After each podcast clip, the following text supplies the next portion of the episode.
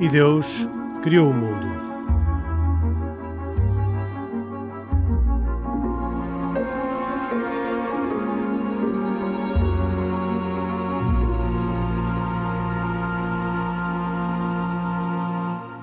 E Deus criou o mundo. Um programa semanal da autoria e produção de Carlos Quevedo, hoje com cuidados técnicos de Guilherme Marques.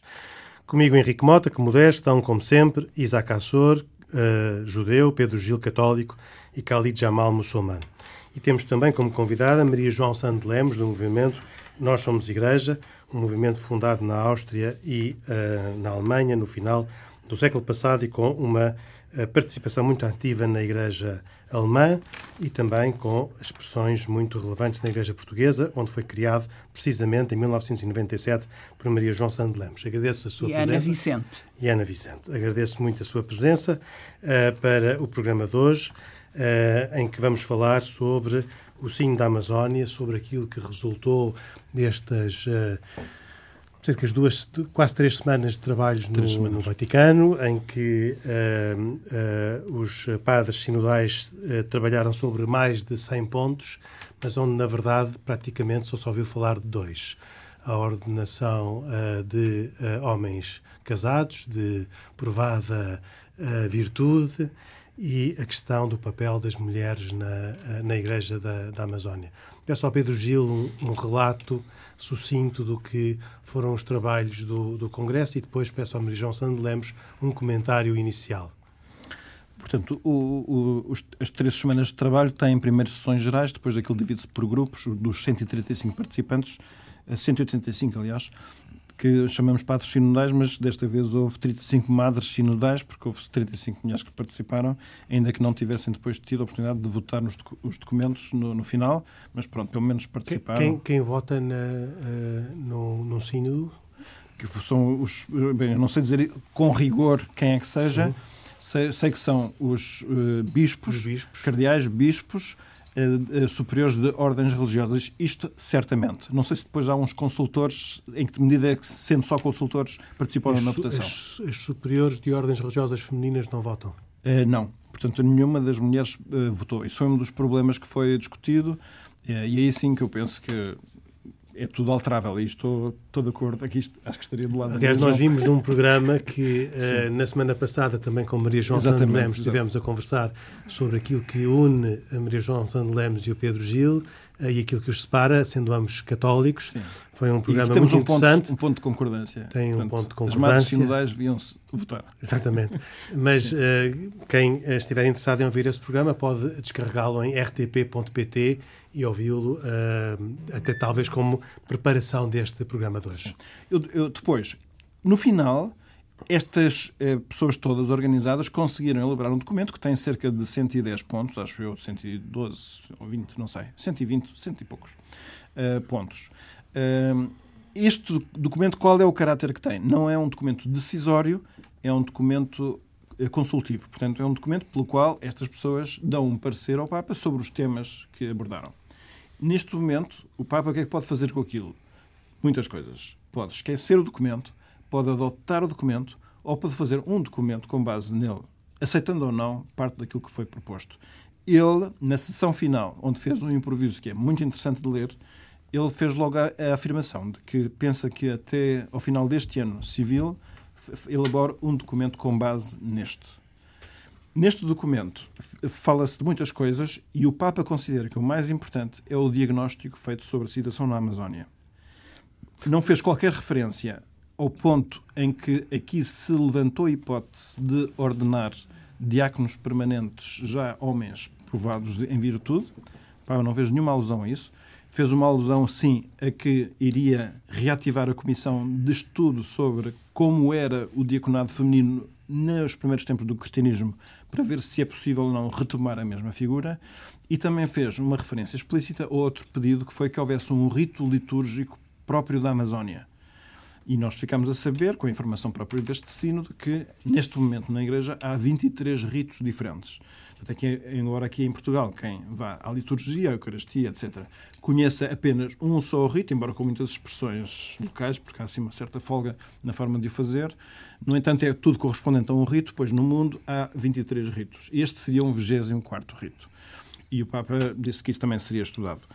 Portanto, não houve nenhuma posição firme sobre estes pontos, nem houve nenhuma decisão ainda. Portanto, nós estamos numa uma, uma posição parte... firme, nem a favor nem contra. Nem a favor nem Portanto, contra. está em aberto. O Sim, documento são- que o Papa promete para o final do ano pode dizer qualquer uma das duas alternativas. Sim. E, e nesse documento eu espero que ele faça o desenvolvimento daquilo que ele disse que neste documento há déficit, que é uma reflexão profunda sobre o lugar da mulher na Igreja. Que este documento considera que passa por atribuir uma série de funções, eh, embora não a ordenação sacerdotal, que está excluída, mas outras funções, e o Papa diz que esta, essa é uma visão ainda pobre, porque o problema da mulher não se, resol- entre aspas, resolveria a sua reflexão apenas na atribuição de funções, mas num entendimento mais profundo da sua índole própria. Mas isso veremos, ficamos agora em suspenso em relação a isso. Maria João Santos Lemos, o que lhe pareceu eh, esta primeira ronda do sínodo, porque ele só, se- só termina com os documentos finais? Pois, eu acho que a razão porque estes dois pontos, o celibato obrigatório e a ordenação das mulheres, teve mais impacto, é porque eram as duas grandes preocupações do povo da Amazónia, que é não ter acesso à Eucaristia, porque, portanto, passam meses e anos sem ter um sacerdote, e, portanto, essa foi a relevância. Mas eu acho que este sino também teve muitíssima importância do ponto de vista da, do fim da, da- do, do neocolonialismo religioso também. E, no fundo, o respeito pela tradição dos povos da Amazónia vai, vai ter que ser eh, correspondido na medida em que eles vão querer ter efetivamente os homens ordenados, casados, nas suas comunidades e o acesso das mulheres, que é uma das coisas que eles, que eles pedem. Não se pode fazer um sínodo eh, sobre a Amazónia sem realmente dar eh, resposta a estas duas grandes desejos daquele povo. Na verdade, eh, um dos pontos que teve mais relevância eh, no sino foi este diálogo interreligioso, esta compreensão cultural da realidade da Amazónia. Eh, o documento incentiva um maior conhecimento das religiões indígenas e uma maior expressão das culturas afrodescendentes que estão ali presentes, a fim que cristãos e não cristãos, estou a citar, possam agir juntos em defesa da casa comum. Aliás, num certo momento, o Papa disse que este sino tinha dado voz ao povo e à terra da Amazónia. Uh, mas uh, dar a voz ao povo e à terra da Amazónia uh, significa um debate cultural, sociológico, antropológico, religioso, mas não, não conduz necessariamente a essas duas questões que a comunicação social tomou como praticamente exclusivas. A, do, a, a do, a da ordenação de homens casados e a, a ordenação de mulheres. Eu acho que será, a minha opinião, é que pessoal, não estou a falar em nome do movimento Nós Estamos Direitos, estou a falar no meu nome pessoal, acho que será um, um grande falhanço. Como diria o Dr. Anselmo Borges, se não resolver este problema, é um suicídio. Acha que esta não é uma questão. Uh, aliás, eu, uma das críticas que eu via à, à, à enfatização destes, uh, deste assunto, aliás, não, não ouvi, li, é de que este é um tema de alguns ocidentais que, que usaram esta Assembleia para, fazer, para tomar ganhos e fazer avanços nos seus planos. Esta é uma típica questão ocidental, burguês, burguesa e mundana. Não é. Então não, não, não, é, não, não foi pedido pelo povo da Amazónia. Este, estes pontos não são importantes para eles. Não fomos nós que inventámos isso. Foram eles que fizeram o pedido. E o sino sobre a Amazónia é exatamente para corresponder aos anseios do povo da Amazónia. Se, se, se é, se são parecidos com os do Ocidente, bem, o Ocidente tem, tido, tem sido péssimo em imensas coisas, mas tem tido razão em imensas coisas. Portanto, se eles, se eles nesse ponto estão em sintonia connosco, ainda bem. Portanto, Oxalá Gil, se corresponda aos desejos deles. Não será uma funcionalização, um aproveitamento uh, do, do, mundo ocidental uh, relativamente ao problema que a Maria João Santos Lemos referiu, sim. de haver comunidades que não têm uh, a visita de um padre que celebre a Eucaristia ou que, ou que confesse o povo durante um ano inteiro? Eu, eu, eu me ia-me apoiar na visão, na leitura que o próprio Papa fez daqueles trabalhos todos. Portanto, aquele discurso de improviso final a que já me referi. Portanto, ele considera, por um lado, que esses dois pontos hum, são pontos intraeclesiais organizativos que vão ser muito apetecíveis mediaticamente. Nós próprios estamos a dar uma certa demonstração disso nesta, nesta conversa e muito bem. Portanto, é sempre bom falar sobre esses pontos. Mas que ele achava que não são os, principais. Então, ele, estamos a falar sempre daquele Papa que está muito preocupado com as periferias. Na verdade, ele, até pelas viagens que não faz aos países ricos, quer com isso também dar uma certa demonstração. Ele tem uma noção de que dizer, ah, os poderes económicos e financeiros do mundo têm um, uma capacidade de interferir sobre os direitos legítimos das pessoas e das, das comunidades que às vezes representa uma invasão avassaladora. E considera que a Amazónia, nesta zona que engloba nove países, 33 milhões de pessoas, dos quais 2 milhões de indígenas mais ou menos, que é uma zona particularmente vulnerável. Uh, existem lá algumas comunidades são aquelas que não querem ter ligação com mais nenhuma, inclusivamente, e são sempre comunidades das mais frágeis. Este Papa é o Papa que está sempre à procura de, das periferias e de defender aqueles que mais ninguém defende. E saudar aqueles que mais ninguém quer saudar e beijar aqueles que, não, que mais ninguém quer beijar. E eu, em parte, uh, eu estou a despertar para isso, porque este sino pelo menos tive essa vantagem de fazer com que eu tivesse um maior conhecimento daquela zona, é, é que há, há, muitas coisas em causa, tanto do ponto de vista das populações, como do outro ponto de vista, que é o ponto de vista ecológico. Claro que às vezes, quer dizer, podemos ficar um bocadinho impressionados se não haverá aqui uma certa superlativização da questão ecológica, mas este Papa também ajudou muito a fazer a integração entre a questão ecológica e a questão moral. Isto é, o, o ambiente sofre por causa do comportamento desregrado dos homens, tanto a nível individual como assim destas instituições, instâncias de poder ou instâncias económicas, que tomam grandes decisões, às vezes por razões de interesse, conveniência própria, mas sem atender à ordem objetiva das coisas, por dizer de alguma maneira. Portanto, esta é uma grande zona da preocupação do Papa. Depois, do ponto de vista da evangelização, ele está muito preocupado. Uma das coisas é com o risco de, embora seja necessário dar protagonismo aos leigos, do ponto de vista organizativo, ele acha que o leigo tem uma função que é de construção do mundo. Ele não tem que ser chamado necessariamente para as estruturas. E já não estamos aqui a falar só apenas da questão de saber quem é que pode ser ordenado ou não. É que tipo de funções da organização da Igreja. Ele considera que há o risco do clericalismo, clericalização dos leigos. Então, eu acho que é preciso deixar que os leigos façam o seu trabalho. É claro que eles têm que ter uma forte identidade cristã. Nesse aspecto, evidentemente, que a escassez de sacerdotes é um problema. E ele o que diz é: temos que formar mais pessoas na zona, daquela, pessoas de lá indígenas, na parte em que sejam as comunidades indígenas, e temos que ter uma formação em que eles próprios se sintam muito conscientes da sua própria identidade, mas não deixem de ser aquilo que um sacerdote é, que é a pessoa totalmente identificada com Jesus Cristo. Okay? Pronto. E agora surge aqui a questão do celibato. Eu só gostaria de, se calhar, a este ponto, enfim, acrescentar só uma ideia que é, é claro que o celibato às vezes é, é, é, abordado de uma forma um bocado negativa, como se fosse um peso excessivo. Eu, eu gostaria de chamar a atenção que, neste momento, pelo menos aqui no Ocidente, também o matrimónio não, não está a ser um caminho fácil. Portanto, o número de falências matrimoniais dá a entender que não, não há caminhos fáceis. Por outro lado, o celibato surge de uma forma disruptiva com o cristianismo, logo de início, e não é só Jesus Cristo que é celibatário, João Batista também é, São Paulo também é, mas sobretudo logo se criou a ideia, até por afirmações do próprio Cristo, que esse é um caminho possível. E isso só é possível se as pessoas que vivem, que são chamadas ao celibato, têm um teor de, de, de tensão interior e de amor, ligação com Deus tal que sublima várias das outras tensões ou atrações que a pessoa legitimamente tem, porque o casamento é um caminho de santidade, evidentemente, um caminho bom.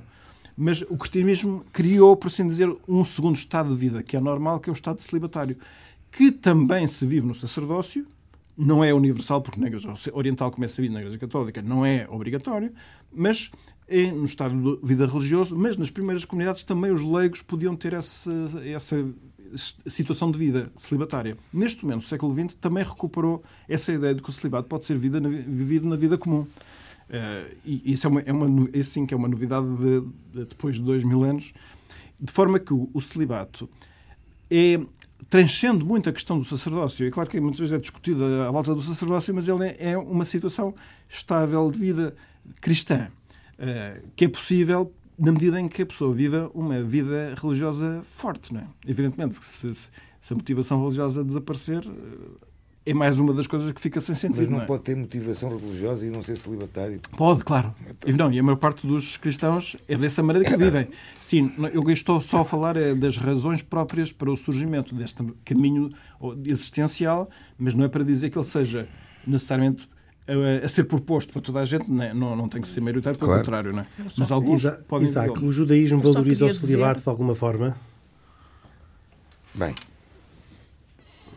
no judaísmo não há a questão do, do celibatário. Estou-lhe a perguntar. Seja, não é- não existe se- essa questão. Se o judaísmo, Pelo em contrário. algum momento ou, e para alguma realidade, valoriza o celibato como importante ou não, essencial. Não, não, não.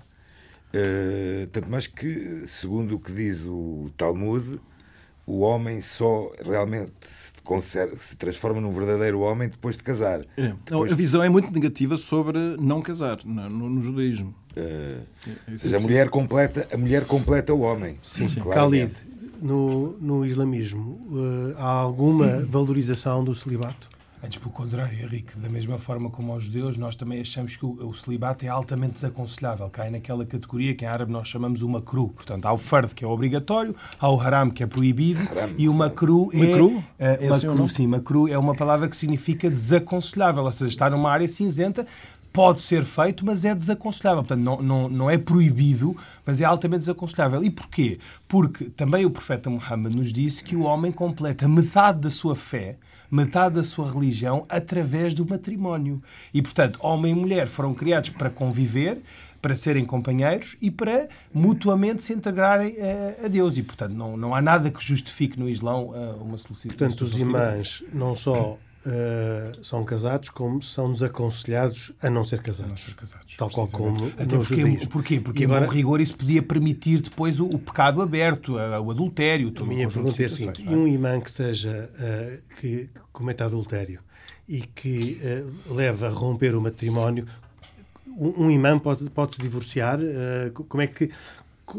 O Pedro Gil falava das dificuldades que o matrimónio tem hoje em dia, Eh, não será só no Ocidente, em, em muitos países, em muitas culturas, também para o judaísmo e para o islamismo, com certeza. E a minha pergunta é: os ministros sagrados, aqueles que conduzem o povo, aqueles a quem o povo coloca os olhos e dão exemplo de vida, eh, nessas situações, como é que eh, se resolve um, um problema grave de fidelidade Vamos conjugal, lá por exemplo? A, a falência do casamento, infelizmente, ou do Instituto do Casamento, é algo que assola o mundo inteiro, não é? Quer dizer, muçulmanos, judeus, católicos, acho que todos nós sofremos com isso. Agora, no caso do Islão, o que ocorre é o seguinte: a- a falência, do meu ponto de vista, explica-se ou encontra fundamento ou pressuposto, essencialmente, no desaconselhamento ou até na falta de informação e ignorância que as pessoas têm em relação ao casamento. Porque, essencialmente, o que nos une é que o casamento não é meramente um instituto civil, é algo que sacraliza a relação. E, portanto, é quase como se fosse a vontade de Deus, que também é a vontade dos seres humanos, alinhada, digamos assim. E, portanto, eh, do ponto de vista preventivo, chamemos-lhe assim, eu acho que existe pouco aconselhamento. Agora, no caso do Islã, o casamento não é indissolúvel. Deus diz que o seu trono treme quando ocorre um divórcio. Portanto, o divórcio é altamente desaconselhável, mas, mais uma vez, lá está, não é proibido. Ou seja, se as pessoas entenderem, depois de uma reflexão profunda, depois de serem aconselhadas, evidentemente, pelos seus guias espirituais, que podem ser álimos, pode ser a família, pode ser um conjunto de amigos, enfim, não é específico, não é, não é, não é determinado quem é que pode aconselhar, mas chegarem à conclusão que não conseguem prosseguir uma vida comum e que essa vida, por força de um casamento forçado e não in- indissolúvel, digamos assim, vai trazer para elas um, um- um- um status quo, uma situação de grande, de grande, de grande hum, instabilidade, até, até vão prejudicar as suas vidas, sabemos-lhe assim, vão ser infelizes, então nesse caso o divórcio é uma opção. Muito bem. Eh, voltando aos imãs, já, já vimos que não, não lhes é aconselhável eh, eh, o estado celibatário, pelo contrário, são aconselhados a casar-se. E em, em monogamia ou também em poligamia? Bom, antes de mais é preciso perceber que a monogamia, quando é que o Islão introduz, digamos assim, ou admite a, a circunstância de haver um casamento com mais do que uma mulher? Isso surge É sempre só com um homem com várias mulheres, nunca ao Sim, contrário. não há, referência, não há referência ao contrário. Mas repare, isso também isso é cultural, não é? Quer dizer, se formos à África, por exemplo, também vemos que as tribos africanas, que às vezes são ou não islâmicas, os homens africanos ou as tribos africanas também tinham o hábito de casar com mais do que uma mulher. No caso do Islão, quando é que ela surge? Ela surge numa época histórica muito específica e numa época em que os homens iam para a guerra, digamos assim, e que estatisticamente havia mais homens, eh, perdão, mais mulheres do que homens. Portanto, quando se abre a possibilidade de um casamento com mais do que uma mulher, portanto, leia-se a poligamia, isto, eh, o objetivo não é a fornicação ou não é que o homem tenha um deleite sexual.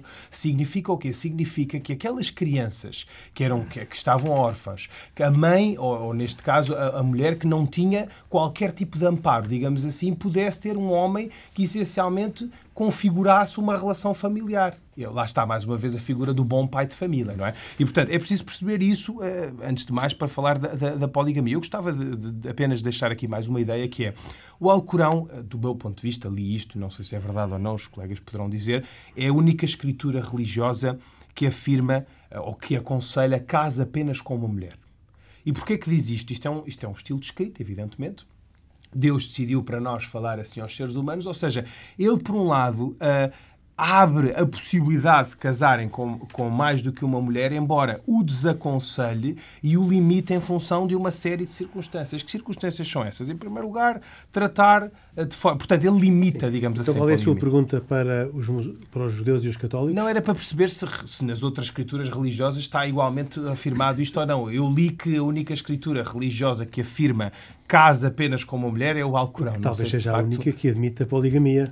Sim, portanto, repare, é? no fundo... Não, no atenção, fundo... No, judaísmo, no judaísmo a poligamia durante algum tempo foi, foi aceite e foi praticada. E a ideia verdade... que eu tenho é que foi até 1950, não é? Quando uma lei do Rabino, não. pelo menos a ideia que eu tenho, a lei do Rabino, chefe de Israel, estendeu a proibição ao casamento não, com a mais primeira proibição, A primeira proibição da poligamia acontece a alguns entre os, os anos 960 1028 por um grande rabino. Antes de Cristo? Uh, não, da era atual. Da era atual, da era atual portanto, a falar mil anos, 900 anos mais ou menos. Pelo rabino Gershon Ben Yehuda, da Alemanha. Uh, mas nesta altura ainda havia nas comunidades, nas comunidades judaicas eh, de países orientais, como Pérsia, inclusive Marrocos, havia muito o costume de muitas de, de, de haver a poligamia. Ou seja, De hoje em dia sefarditas sefarditas, assim. exatamente. Hoje em dia a poligamia, a poligamia no judaísmo está totalmente proibida, completamente proibida, inclusive por essa por essa alusão que fizeste do rabino sefaradita, que veio mais tarde, o rabino chefe uh, Shlomo Amar, foi mais tarde, uh, ainda uh, enfatizar mais a proibição da, da poligamia. Então, Apesar de haver. A primeira proibição da poligamia é por volta do ano 1000. Alguns por ano 1000, exatamente. Estamos a falar há 1010, 1020 anos. Então havia poligamia no, no Antigo Testamento. Houve. Pedro Gil, porquê que na tradição cristã não há poligamia se no Antigo Testamento havia poligamia? Bom, é, é uma das coisas que deixou de haver, assim como passou a haver uh, a indissolubilidade do casamento, não é? Isso é pronto, que no judaísmo não acontece. O próprio Jesus Cristo tratou expressamente disso e até deixou um Não bocadinho... separa o homem o que Deus uniu, não é? Exatamente, portanto deixou totalmente perplexos aqueles que o seguiam, porque até diziam, bem, se essa é a condição do homem, mais vale não casar, assim, entendiam que era uma coisa muito difícil. Só que é preciso também perceber que Jesus Cristo não é aquele que propõe coisas impossíveis, é aquele que vem dizer que agora com a força que Deus trouxe ao facto de se fazer homem e, portanto, de, de se ter curado a humanidade por dentro uh, a redenção, a cura que fez, com a entrega de si mesmo, há muitas coisas que se tornaram possíveis. Não só a fidelidade uh, a um casamento de um só homem com uma só mulher, mas também, por exemplo, amar os inimigos, que é uma coisa assim, pois. também tem a sua dificuldade, e muitas outras coisas uh, que pertencem às bem-aventuranças. Quem lê a lista das bem-aventuranças. Não, não, oh Pedro e oh Henrique, que... de qualquer forma, muitas coisas que estavam no, no Antigo Testamento, inclusive na vertente judaica, que cumpre o Antigo Testamento. eh, O Antigo Testamento é composto não só pelos cinco livros de Moisés, depois temos o Talmud e a Mishnah e a Gemara, onde existe depois uma, uma, um aprofundamento em algumas, em algumas uh, situações, como por exemplo na questão, do, na questão do, do, da poligamia, o Talmud menciona claramente que o homem que tiver mais do que uma mulher está a praticar adultério. Oh, Pedro, seja... Eu queria perguntar aqui se o Pedro soubesse há, quantos séculos é que a Igreja, digamos assim, restringiu este casamento ao número de esposas a apenas uma? Eu não, agora não sei dizer com precisão. Eu diria que no Novo Testamento isso já é claro. Se lermos São Paulo, é, é isso que vamos encontrar. Julgo que é uma prática da primeira comunidade. Ele, evidentemente que ele diz que, o, por exemplo, os presbíteros que sejam casados uma só vez, o que dá a entender que pudesse haver ali umas circunstâncias ainda. Mas já agora, já agora, se me permitirem, há uma coisa também interessante. Eu tenho tanto, tenho tanto falado de Maimónides. Maimónides era claramente a favor da, da poligamia. Okay. Inclusive, inclusive ele tem um, tem um, tem um, tem um, tem um trabalho escrito numa parte do Guia dos Perplexos em que ele diz que permite até 100 esposas. Até, até 100 esposas.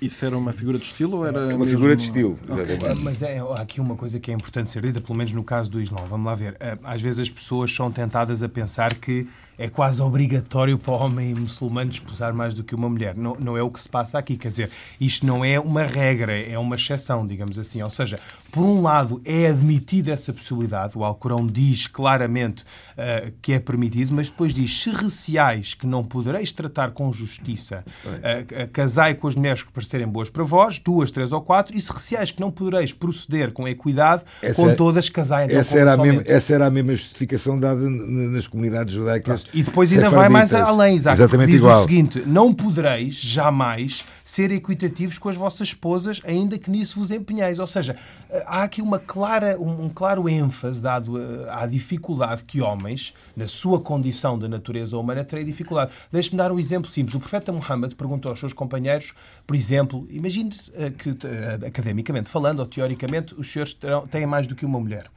Como é que dão, o exemplo que é dado é como é que se dá uma fruta como é, que se, como é que se dá uma fruta a cada uma delas. E os companheiros, enfim, eh, razoavelmente disseram que comprariam, o exemplo foi dado com uma melancia, dar-se uma melancia a uma e uma melancia a outra. E o profeta Muhammad disse: não, não terei de cortar a melancia a meio, porque uma delas pode ser mais doce do que outra. E, portanto, isto foi uma forma simbólica de demonstrar a dificuldade extrema, quase absoluta, que existe em, em, considerar condições de igualdade. E, e portanto, nesse sentido, quase que vaticina a dificuldade. Gostava de perguntar só ao Calil uma última coisa que é. Uh, portanto, existe um limite para a poligamia, que não podem ser mais de quatro, não é? Uhum. Só queria perguntar como é que se faz a, a interpretação, a leitura do facto do profeta Mahomet ter tido, julgo, bastante mais do que quatro meses. Essa regra só vem, vamos lá ver, o Alcorão foi revelado ao profeta Muhammad e, portanto, antes da era pré na era pré-islâmica, digamos assim, as sociedades árabes tinham por tradição casaram com mais do que uma mulher e esse número era ilimitado, acontecia com os judeus também, neste caso com os cristãos, penso eu. E, portanto, Uh, o profeta Muhammad, o que o Alcorão vem trazer, a, a, inovação que vem trazer, é que ao invés de haver um número ilimitado de esposas, e isso também era machista, evidentemente, não é? Uh, que se limitassem o número de quatro mulheres, exatamente pela dificuldade que tinham em tratar sim, sim, sim. todas de forma igual. Sim, Portanto, o Islão restringe... não, era, normativo para ele próprio que falou disso. Primeiro por uma razão, porque ele, ele viveu boa parte da sua vida sem ser profeta. Ele só foi profeta aos 40 anos, ele recebe o selo da profecia aos 40 e morre aos 63. Não, não teria, não teria teria a primeira, a que foi a é? primeira, e depois teve, teve mais. É. Em segundo lugar, o papel que o profeta teve também eh, de ser um líder para a comunidade e de dar o exemplo do que seria um bom pai, um bom marido, eh, um bom, um bom eh, digamos assim, guia. E, portanto, o profeta Muhammad casa com mais do que uma mulher, essencialmente para cobrir essa função de educador, de pedagogo, de, de, de inspirar, digamos assim, as famílias. Abraão, o Patriarca Abraão teve duas. E Jacob teve, teve quatro esposas. Uhum. Ah. Ele ficou sem comentário a referência que o Khalid fez, que na época de Maomé os cristãos também teriam uh, práticas poligâmicas. Julgo que estava superado há muito tempo. Mas como, como, como Sim, o Khalid referiu e o, e o Pedro Gil não, não, nada, pois eu, pus em, eu pus em dúvida. Posso retificar agora de que tal não acontecia. Não né? é possível. Muito bem. Já eu queria era. voltar não, ao não, nosso não. ponto da, uh, do, do, casamento e destes uh, comentários ao, um, ao sino da Amazónia, que nos levou até a, a debater a, a poligamia e a possibilidade de os imãs e os rabinos se divorciarem e de serem celibatários ou não. Percebemos que a, a, o celibato não é uma virtude nem no, nem no islamismo nem no judaísmo, é pelo contrário um estado de vida desaconselhado, uh, porque os homens só se realizam plenamente no casamento. Um, e, portanto, há aqui uma diferença grande relativamente ao cristianismo e, particularmente, ao catolicismo. Olhando para uh, aquilo que um, foi o sim de Maria João Santos Lemos, um, acha mais provável que o Papa Francisco venha a aceitar uh, as sugestões de uh, ordenar homens de provada virtude, homens parece o documento dá a entender homens velhos de provada virtude ou, ou não? E se sim, sim, acha que, que isso é vai alastrar ao resto do mundo ou não? Até porque é preciso não esquecer que até o século XII eh, não, não havia padres celibatários. Eram todos casados. No século XII é que foi determinado, então, que a partir de certa altura que eles, o sacerdócio era obrigatoriamente celibatário. Portanto, uma tradição é quase mais tempo, mais, são mais, mais séculos de, de, padres casados do que o celibato obrigatório. Portanto, eu acho que não é ir contra nada. Portanto, eu tenho esperanças que o celibato obrigatório seja Nestes cancelado. casos dos, dos, dos padres, dos um, homens de idade e com provada virtude. Diáconos permanentes? Eu, eu, diáconos, eu acho já com muita experiência. Já com muita experiência. Eu acho que, que está no documento. agora, agora é, é, é como agora. Quer dizer, tanto, é, tanto é exigido que seja uma pessoa como deve ser agora, do que se forem homens casados.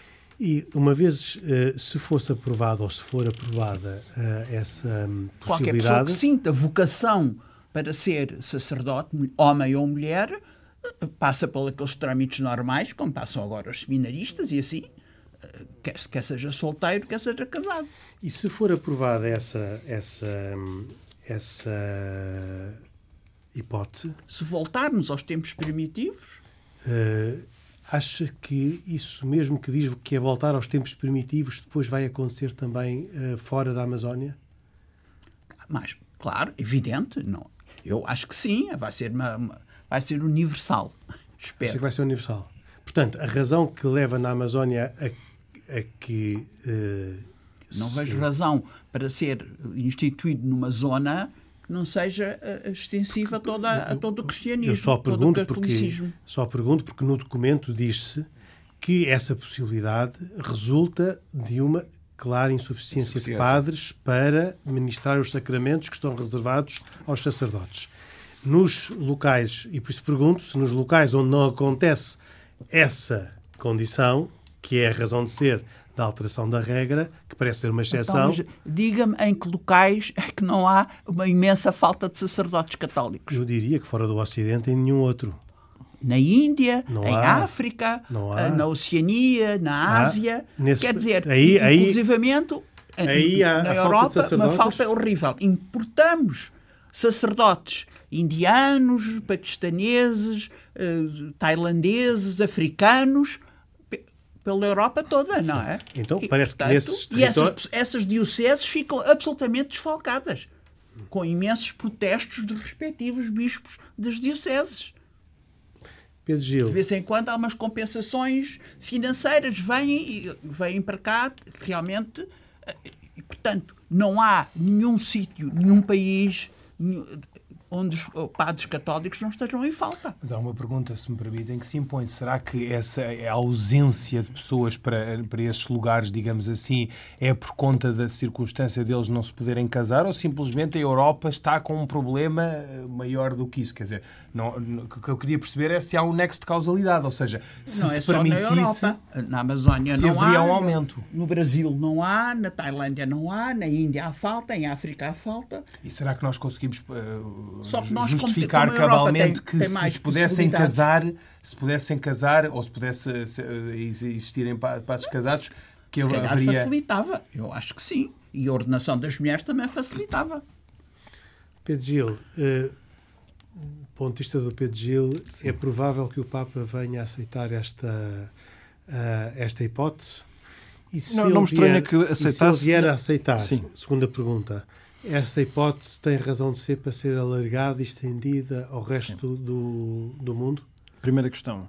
Se, não, não me estranha que aceitasse nos termos em que ela é proposta, isto é, dentro de circunstâncias muito especiais e tendo em conta a necessidade extrema que têm muitas zonas de terem escassez de, de, de, bom, de sacramentos, por não haver quem os, os, os ministre.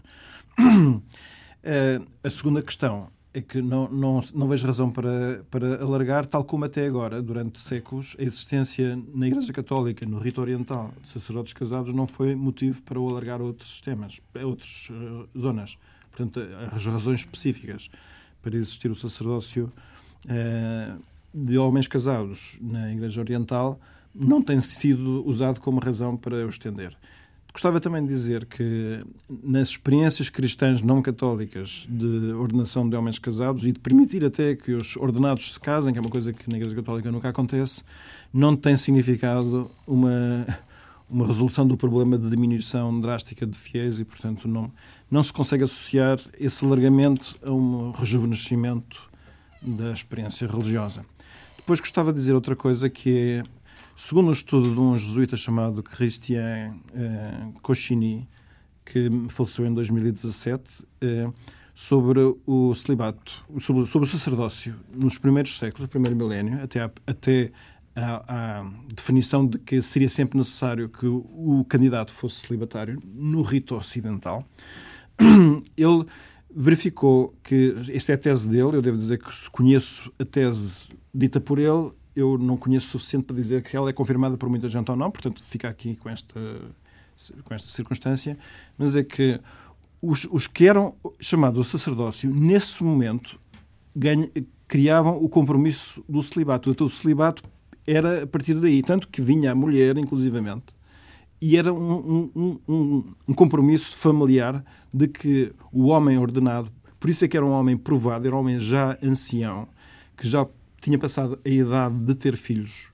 com a sua mulher e então que se podia dedicar, até com dedicação de continência, abstinência sexual, para, para, para o sacerdócio. Isto durante os, os, primeiros séculos. Isto é para dizer. E é isso que inspira esta referência no sino da Amazónia, que sejam homens velhos, uh, idosos? Não sei. Repare, porque assim, embora, é, embora isto tivesse sido assim nos primeiros séculos, não é a experiência que existe hoje na Igreja Oriental. Portanto, os, os, os, os que são casados e são ordenados na Igreja Oriental, dentro, no rito oriental, dentro da Igreja Católica, eles não, chamados, não são chamados a este compromisso do celibato consequente, o celibato posterior. Mas nos primeiros séculos, sim. Isto é um, é um bocado para ter um bocado de cautela quando nós olhamos para algumas épocas da história como se fossem o paradigma, paradigma para nós. Por isso é que as dificuldades que essas pessoas tinham no primeiro milénio para viver o seu compromisso de celibato a posteriori, eh, é que levou a que depois, no século XII, dissesse isto está a ser demasiado complicado, vamos restringir a ordenação sacerdotal àqueles que já previamente tenham recebido esse chamamento e esse dom e o vivam com relativa tranquilidade. É a demonização das mulheres. É, é uma coisa terrível. É, eu, é um eu não estava a falar das mulheres, estava a falar realmente de... faz com que as mulheres. Como é que nós ainda estamos na Igreja Católica? A gente tem que pensar duas vezes. Quer dizer, como é que é possível? E, aliás, eu também só queria dizer mais uma coisa. eu, estava a falar eu não acho que os padres se identifiquem mais com Jesus do que qualquer leigo. Qualquer leigo tem direito, é, tem o seu caminho de santidade e a sua união com Cristo e o, o seguimento das, de uma vida como deve ser não é, não é só apanágio do, dos padres. Sem dúvida nenhuma. A identificação é? de qualquer cristão é plena com Jesus Cristo, sacerdote, profeta e rei. Contudo, o sacerdócio ministerial significa a identificação com Cristo cabeça. É um serviço. Que é o único. É um serviço, é mais do que isso. É aquele que, em nome próprio, porque se identifica com Cristo, pode fazer os atos decorativos pois, e de salvação das pessoas. É que assim não vamos lá, porque é, é realmente certo. a mulher é, é, o diabo. No, não, eu não, não estamos a falar da mulher. É assim. E além disso, é assim, outro, outro, ponto importante que é, eh, na, na, Igreja, em qualquer religião, aquilo que mais pretendemos é, é, exatamente saber o que é que Deus revelou e quis. Não é tanto saber... É olhar para Jesus e para o Novo Testamento. Não, não, não é nada era, disso. E Jesus Cristo era celibatário. Respeito pelas mulheres. Mas Jesus Cristo era celibatário? Jesus Cristo era celibatário, podemos perguntar. Está bem, não faz mal. Veja como é que ele, como é que ele tratou as mulheres. Está bem, mas era celibatário ou não? Não sei. Então, pronto, na fé da Igreja, tal como ela é anunciada oficialmente, Jesus Cristo é celibatário. São Pedro era casado, Jesus foi curar a mulher, a, a sogra. Sim. Eu... Os apóstolos eram todos casados. Ele foi escolher homens casados. Eu só Isto é quero, um só, quero, só quero afirmar que. eh, São Pedro, Na- na- na- Jesus foi à casa de São Pedro curar a sogra. Isto é um facto histórico verdadeiro. Assim como a Igreja sempre considerou ser um facto histórico verdadeiro que Jesus Cristo era célibe e não casou e não teve descendência. Está bem? Isso não Agora, nós, nós podemos dizer assim, então eu duvido sobre isso. Então temos que fazer uma revisão, uma revisão sobre o que é que nós mulheres. achamos da, da Igreja Católica como um todo. Eu A só questão queria do celibato, Pedro Gil, é uma questão que tem a ver com a mulher, é, um- é uma, é uma consequência para dar eh, eco àquilo que o João Santo Lemos estava a dizer. Esta visão da mulher que tenta o homem, ou, ou, ou é uma questão que tem a ver com o homem e não tem a ver com a mulher? Sim, o celibato é uma situação de vida no cristianismo normal que pode ser vivido tanto por homens e como mulher, por mulheres e, portanto, não, não, nem nem sequer distingue, não é? Até podemos dizer que, numericamente, são muito mais as mulheres celibatárias do que os homens celibatários. Eu acho que, estatisticamente, isto é verdade. E, e, e não tem que se cruzar com a questão do sacerdócio. Portanto, ela, como disse já em alguma circunstância, portanto, existem eh, cristãos comuns que têm uma vida co- corrente e que recebem esse chamamento de Deus e podem viver por serviço aos outros e por razões religiosas o seu celibato. Depois também há pessoas que vivem vida religiosa, todos esses têm o compromisso do celibato. E podemos, ainda não estamos a falar do sacerdócio. O sacerdócio é outra circunstância onde, no rito latino, até agora, é obrigatório o celibato. Em condições normais, porque há exceções. E no rito oriental, não é necessário como compromisso prévio, embora é sabido que os bispos todos só são escolhidos entre os celibatários. Portanto, nós podemos dizer, eh, se eu percebo bem, que o celibato é para a Igreja Católica um estado de vida possível eh, e, e até elogiado. Ahm, podemos dizer que os padres têm que ser celibatários desde o século XII e há uma contestação à necessidade dos padres serem celibatários. É certo que os padres celibatários são-no voluntariamente e livremente. A questão aqui é aqueles que gostariam de ser padres, mas não estando disponíveis para ser celibatários, não podem chegar a ser padres. Correto. No rito latino, sim. No rito latino. Maria João, uma última pergunta, vamos terminar. Gostava eh, de lhe perguntar o que acha das freiras terem que ser celibatárias. É uma escolha. Muito obrigado. E Deus criou o mundo volta de dois, oito dias. Tivemos hoje Maria João Sande Lemos eh, como nossa convidada. É uma das responsáveis em Portugal do movimento eh, Somos Igreja. Estivemos aqui a debater algumas das, das, eh, conclusões do, ehm, da- do sino sobre a Amazónia. Nós voltamos de hoje a oito dias, se Deus quiser. Boa noite.